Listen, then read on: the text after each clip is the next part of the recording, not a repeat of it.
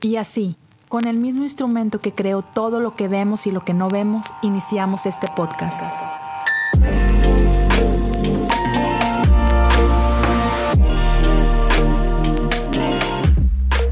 Bienvenidos a Cosas Comunes. Hola, gracias por acompañarme en el episodio 190 de Cosas Comunes.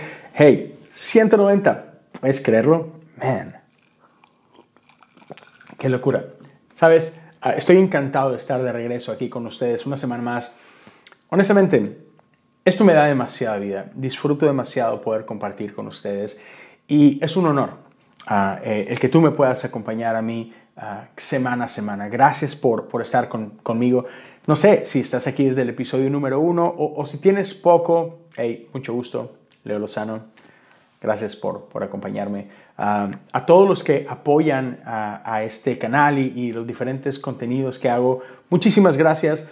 Si este episodio es de bendición para ti, si, si Dios ha hablado a tu vida, no seas malito. Ayúdame a compartir esto. Ah, compártelo en tus redes sociales, puedes tallarme como Leo Lozano HU, me encantaría recompartirlo por ahí, platicar un poco contigo. Si estás escuchando en Apple Podcast, dale subscribe, si estás en Spotify, dale follow, ah, si estás viendo esto quizás en YouTube, ah, por ahí dale suscribir, activa la campanita, deja algún comentario, dale pulgares arriba, todas esas cosas ayudan a, que este, este mensaje, a que lo que, lo que Dios está haciendo por aquí pueda llegar a más gente. Entonces, de antemano, te doy gracias por, por ayudarme con esto. Gracias a los que apoyan económicamente. Ah, si tú quieres hacerlo, puedes ir a patreon.com, diagonal, cosas comunes, y puedes apoyar desde un dólar al mes. Entonces, gracias a quienes ya lo están haciendo. Y si tú quieres hacerlo, es súper fácil. Ahora sí, ah, venga, e, estoy listo para, para compartir contigo este este mensaje tiene ya un par de semanas en mi corazón y, y, realmente es como que una continuación de, del episodio anterior. En, el episodio 189, y si no lo has escuchado, ah, te invito a que lo hagas. Por acá puedes, puedes checarlo también en, YouTube.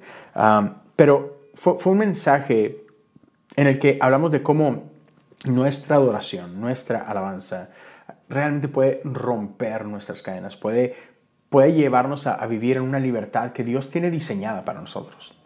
Pero e, esto me pasa a, veces ah, y creo que, si alguien de aquí predica, comparte, podrás identificarte con esto. Normalmente cuando comparto un mensaje, ah, al terminar tengo esta sensación de, ya, bien hecho, ah, cumpliste con la misión y hay una sensación como que de, satisfacción en ese sentido, no sé si me explico. Ah, pero ya, totalmente, quedo con una sensación de que hice lo que Dios me pidió que hiciera y, siento esa tranquilidad. Pero después de compartir el, mensaje de la semana pasada, no sé, algo seguía en, mi corazón, como que, como que hay más, ¿sabes? Y, no sabía muy bien qué era ni, nada, pero ah, durante la semana normalmente salgo a correr. Yo sé, no parece. Pero, correr es algo que me gusta. Y, todas las noches, desde que mis niños duermen, he tenido la oportunidad de salir a correr y tengo como un mes y medio haciendo esto. Y es un tiempo que disfruto demasiado porque me ayuda a despejarme, liberar mucho estrés, también como que reactiva un chorro de ideas y es un buen tiempo para mí. Y una de estas noches, si no me equivoco, martes, estaba corriendo y, y Dios ponía esta sensación en mi corazón de que el mensaje está incompleto. Todavía hay más ahí. Y dije, va, ok, Señor, ¿qué, qué te gustaría que compartiera? No? Entonces, quiero tomar un momento ah, para, para hablar contigo un poco más acerca de, de, lo que es alabanza, de lo que es adoración y, y, de lo que puede hacer en nosotros. ¿no? Y mira, yo he estado eh, involucrado en, en, alabanza, adoración como por 24 años, 25 años más o menos. Y, y hay una pregunta que normalmente sale a cada rato, ¿no? Vez tras vez. Y es, ¿cuál es la diferencia entre alabanza y adoración? Y tendemos a simplificarlo muchísimo uh, y, hacemos de esto una cuestión de, de ritmo. Incluso eh, escuchaba hace unas semanas a mi amigo Héctor Daniel eh, Memelas eh, tuvo un live con Cualo Zamorano y más o menos hablaron un poquito de eso porque, porque sale de un meme que, comparte Memelas Ah, donde a, veces tenemos esta idea de alabanza y, sí, guerrear y, y viene un perrito ¿no? así como que todo fuerte y luego adoración y, y, el perrito todo como que debilucho, romanticón y, ¿sabes? Es una manera muy simplista de, de, diferenciar, ¿no? O sea, creemos que alabanza es punchis punchis, es ritmo rápido, eso es alabanza y, se fregó, ¿no? Ah, y adoración es más como que depresivo o más romántico, más, ¿sabes? Más, más mellow. Ah, y por un lado como que sí, o sea, si queremos simplificarlo, sí, suena de esa forma, pero, pero creo que hay ah, mucho más. Y déjame tratarlo de, explicar de esta manera, ¿no? Ah, e, estas pequeñas diferencias entre alabanza y adoración. Ah, durante la alabanza, algo que hacemos es que resaltamos las obras de Dios, ¿sabes? Resaltamos lo que, lo que Dios hace por nosotros, resaltamos sus victorias, resaltamos este, sí, lo que Él hace por mí y para mí. Sin embargo, adoración es un poco diferente. Eh, la adoración resalta más bien el carácter de Dios. No, no su fuerza, no su victoria, no, no, no las, las batallas ganadas. No, resaltamos su, su amor, resaltamos su fidelidad, resaltamos su bondad, ¿sabes? Sus su cuestiones de carácter. Ah, resaltamos ah, o, nos enfocamos en, esos atributos de parte de Dios, ¿no? Ah, más que resaltar lo que Dios hace para mí, resaltamos lo que Dios hace en mí. O sea, va de, lo externo a lo interno. Y termino como que con esta analogía, ¿no? Y, me atrevo a hacerla porque la Biblia lo hace, ¿ok? Um, la Biblia constantemente se refiere a esta relación entre Dios y nosotros como la relación de un novio con una novia, ¿no? Um, y por ahí está un libro completamente dedicado a esto, ¿no? El Cantar de los Cantares.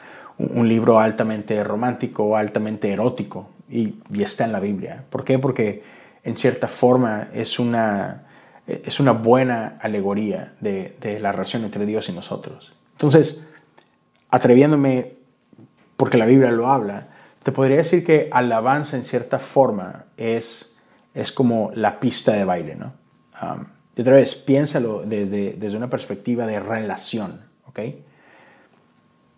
Alabanza sí es esta celebración, sí es, e, es la fiesta, es, es la pista de baile. Adoración es la recámara. ¿ya? Adoración es ese tiempo donde esa música para, eh, las luces paran, eh, está rodeado de gente para es, cambiar la pista de baile por la recámara, por, por ese tiempo de intimidad, donde lo único que importa o lo que más importa es la persona que está delante de ti, en este caso, nuestro Dios. Entonces, e, e, esas son un poquito como que las diferencias ¿no? entre alabanza y, y, adoración. Y yo sé que va a parecer bien extraño, pero pero quiero llevarte a la historia de David y Goliat. Yo sé, suena como que a un ¿what? Estamos hablando de, la pista de baile, de, la recámara y de pronto David y Goliat. Créeme, creo que tiene sentido. Pero entonces, ah, déjame, déjame llevarte a eh, 1 Samuel 17. Y creo que muchos de nosotros estamos familiarizados con la historia de David y Goliat, ¿no? pero creo que hay, algunas cositas que podemos rescatar de esta historia que quizás no consideramos normalmente, pero que, que nos van a ayudar a, entender un poquito esta onda, ¿no?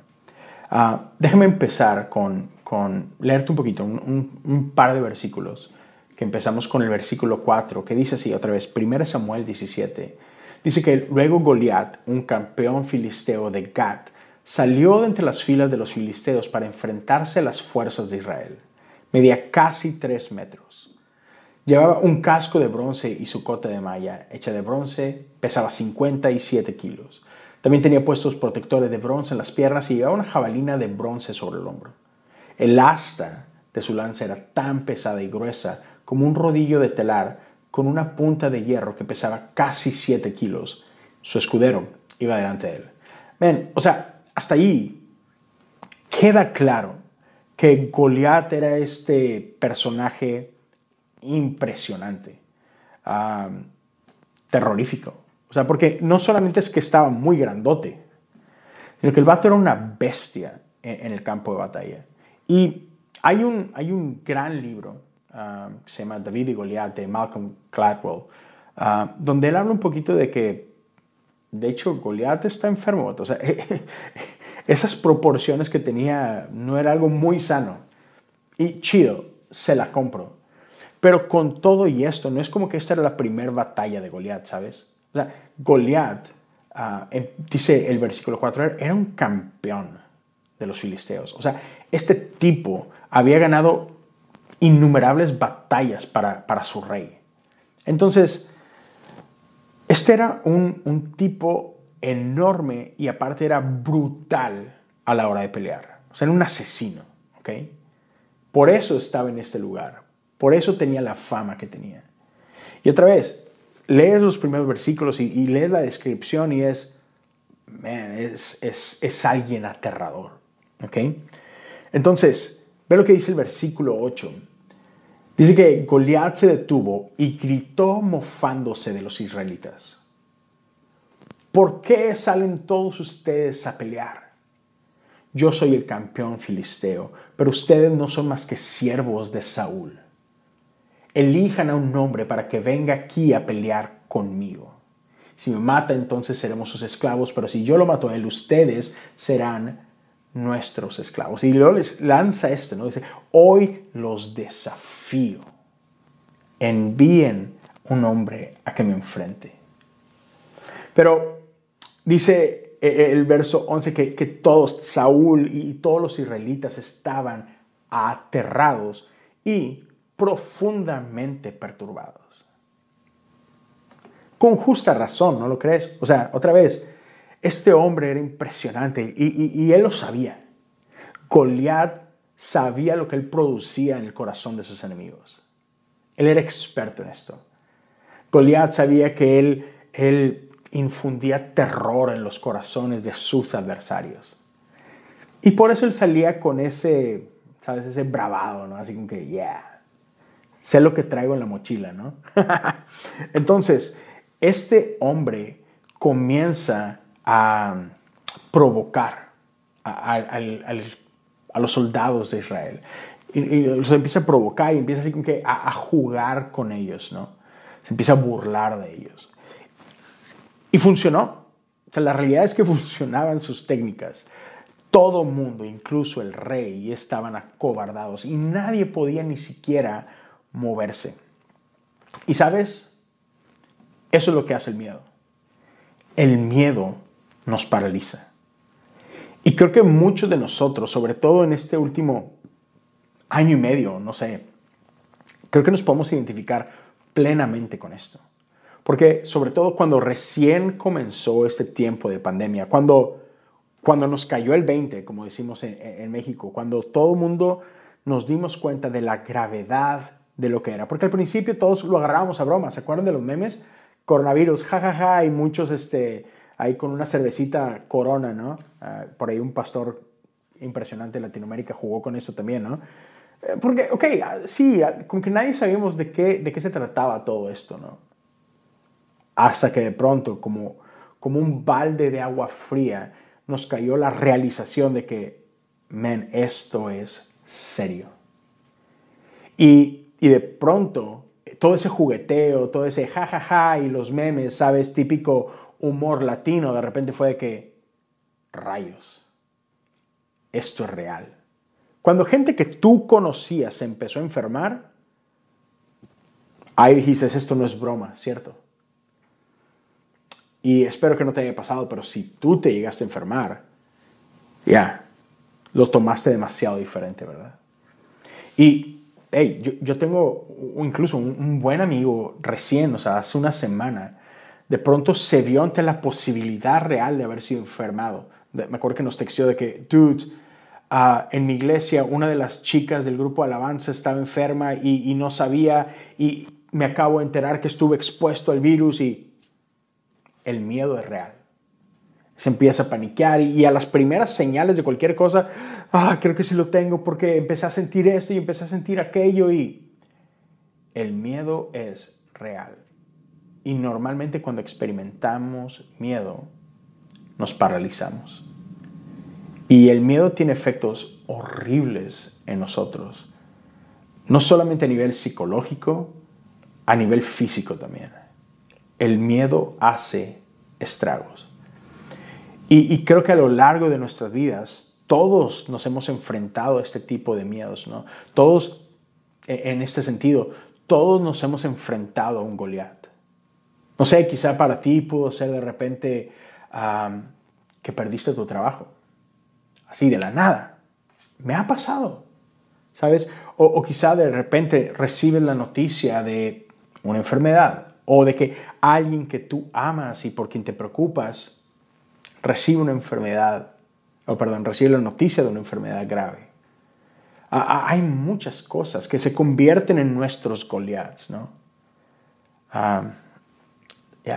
La simple idea, la realización, la posibilidad de perder a alguien que amas.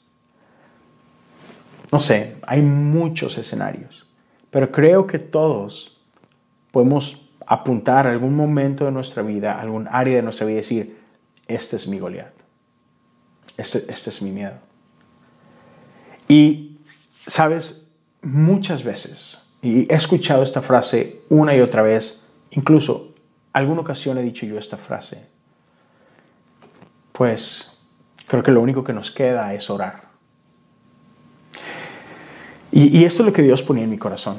Ah, que muchas ocasiones tenemos a la oración y, tenemos estos tiempos de, clamar a Dios como la última bala eh, en, nuestra, en nuestra pistola, ¿sabes?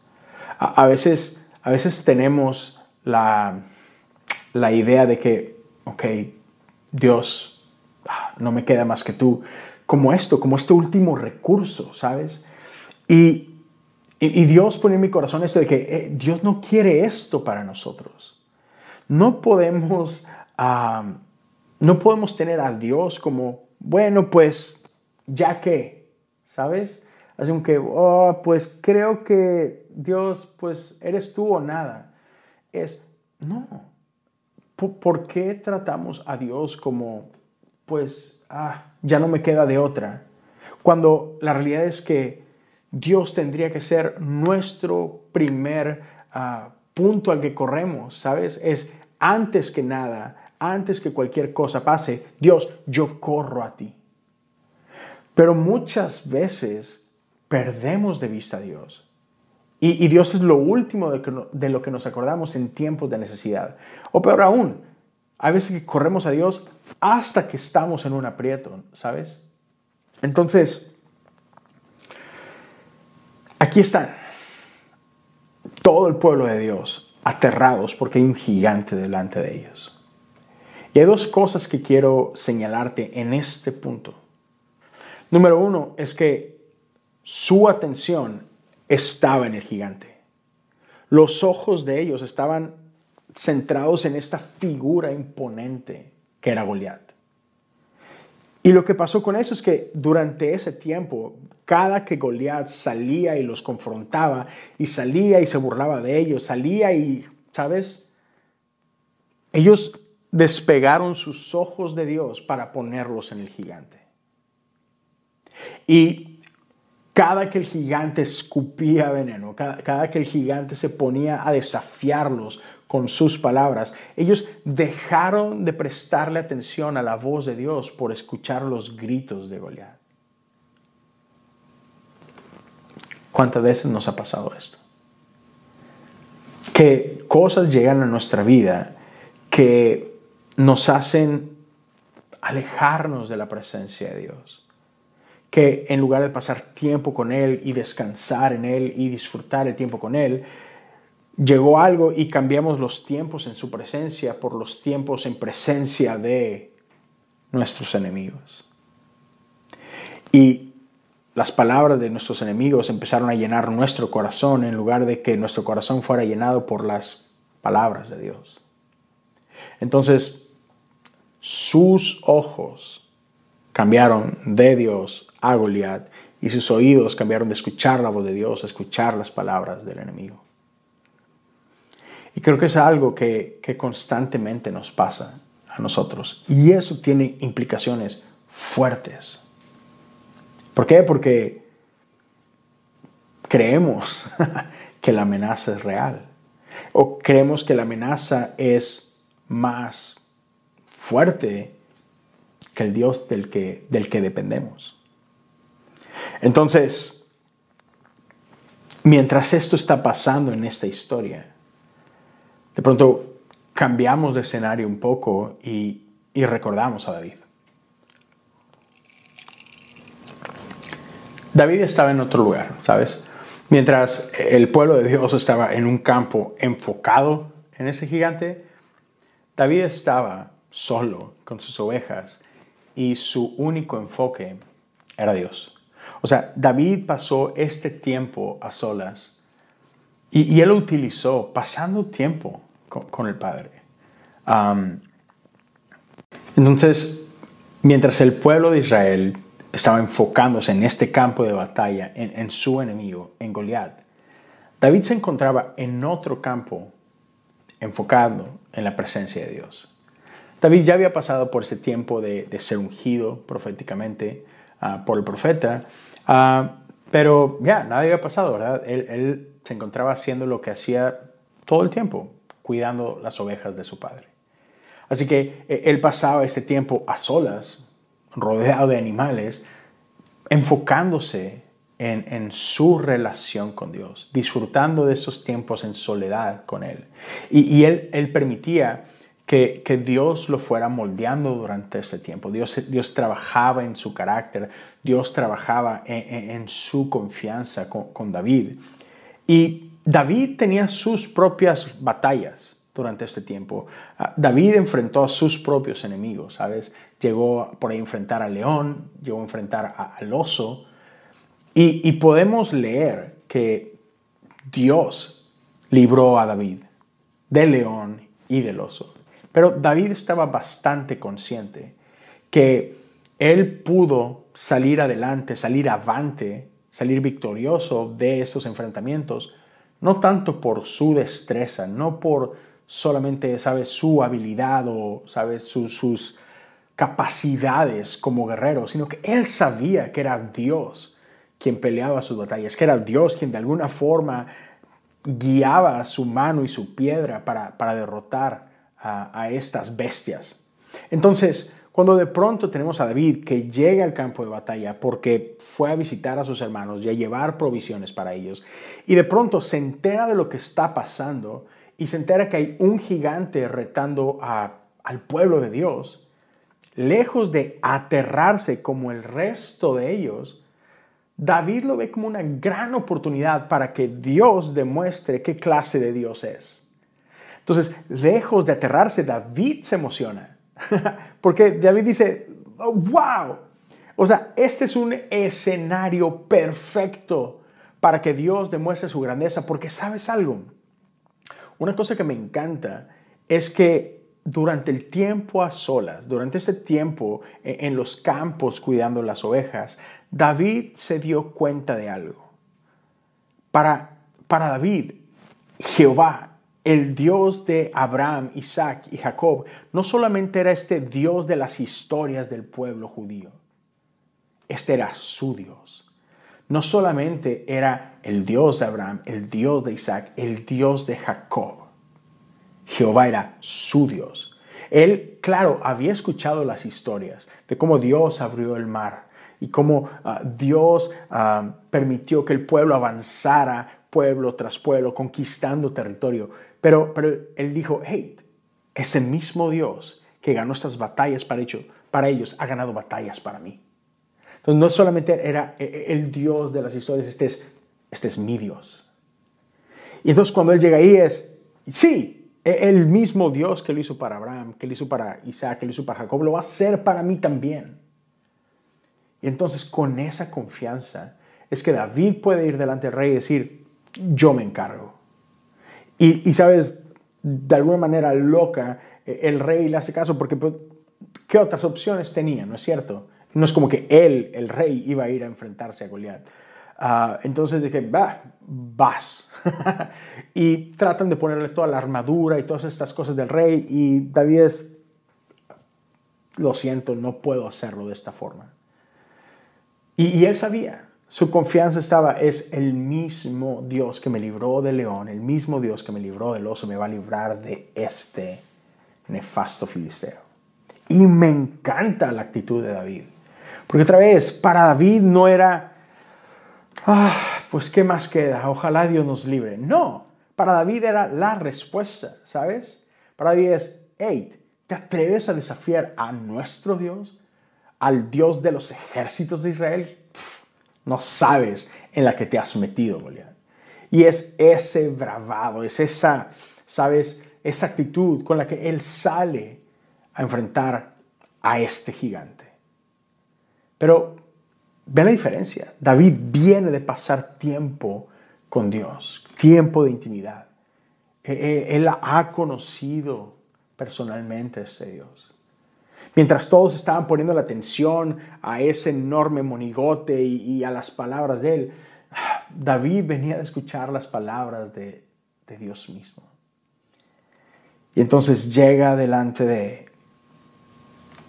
Y sabes, hace lo que ha hecho tantas veces a solas. Entonces, permíteme preguntarte, y con esto, con esto termino. ¿Qué gigantes estás enfrentando en tu vida? Y junto a esto, permíteme invitarte a, a reflexionar por un momento. ¿Dónde está tu mirada? ¿Tu mirada ha sido atrapada por el temor? ¿Qué voces estás escuchando? ¿Estás poniéndole más atención a la voz de tu enemigo, a la voz de tus problemas, o, estás poniéndole más atención a la voz de tu Padre que dice, yo estoy contigo? Entonces quiero que consideres el tiempo de oración y quiero que consideres tu tiempo de alabanza y tu tiempo de oración no como el último recurso, sino como el único. No como pues, ¿qué más queda? Sino, hey, Dios está de mi lado. Entonces, quiero invitarte a que donde estés, no tienes que hacerlo en este momento, pero no sería un mal momento, en que comiences a orar con fe y a que comiences a cantar, porque sabes, algo que hacen nuestras canciones es que nos recuerdan quién es nuestro Dios. No es que Dios necesite escuchar nuestras canciones. Dios, Dios no es inseguro. Es tu alma quien necesita escuchar quién Él es. Y, sabes, una canción que desde que salió ha sido una favorita mía es esta canción de Levanta un Aleluya. Y tranquilo, no me voy a poner a cantar me encanta hacerlo, pero no lo voy a hacer. Pero, pero sí quiero recordarte un poco lo, que, lo que habla. Y, y, también seguramente conoces un poquito de la historia de esta canción, pero este, esta canción nace de un tiempo de oración de toda una iglesia, ¿no? porque una familia en particular estaba pasando por un momento difícil. Así, de, de la nada, totalmente inesperado, de pronto su niño niño chiquito, cuatro o cinco años, no recuerdo en este momento, pero cae en una cama de hospital a punto de perder la vida y, nadie sabía por qué, cómo, cómo es que esto había pasado. Pero a este pobre chico le daban días de vida, si no es que horas de vida. Y una iglesia entera se puso a orar por él. Y llega un momento donde David, el, escritor de, esta canción, uh, David, ¿no? David Jonathan, si no me equivoco. Um, sí, David Helser. Um, él, estaba orando y, realmente por un momento pasó este, este pensamiento de que, vamos a perder a este chico. Y, y, él siente de parte de Dios de que ah, este no es el final. Y cuando a veces es tentador darnos por vencido y tirarnos a la cama y solamente llorar, una canción empezó a brotar de su corazón. ¿Sabes? Y ahí, de ahí nacen estas líneas. Levanto un aleluya con el enemigo enfrente de mí. Levanto un aleluya hasta que no quede duda en mí. Levanto un aleluya. Y me encanta esta parte. Mi arma es la canción en mí. Levanto un aleluya. El cielo peleará por mí. Porque, ¿sabes? Una, una de las palabras que me encantan, una de las promesas que me encantan en la Biblia es que dice que Él, Dios, Él habita en medio de las alabanzas de su pueblo. Y yo lo creo. Yo lo creo. Entonces, si Él habita en medio de nuestras alabanzas, ¿qué estamos esperando? Porque si Él está ahí, no hay enemigo que lo pueda resistir. Y yo sé, tú me puedes decir, Leo, pero, pero yo he estado en esos tiempos y yo he orado y yo he cantado y la persona que amo murió. Mi corazón se rompe con el tuyo. Ya, me, ha pasado. Pero no por eso voy a dejar de cantar. Y no por eso voy a dejar de creer. Porque también he visto a Dios hacer milagros. También he visto a Dios hacer lo imposible. Y yo creo en un Dios de vida y yo creo en un Dios de milagros y yo creo en un Dios que pelea nuestras batallas. Y creo que cuando, cuando nos alineamos al corazón de Dios y confiamos en Él, ¿sabes qué? Eh, Dios se encarga del resto.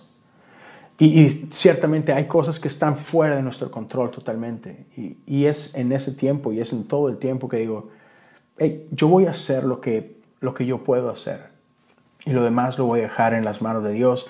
Y creo que Dios es un Dios de vida. Y creo que Dios es un Dios de milagros. Y creo que Dios es un Dios que cuida de nosotros.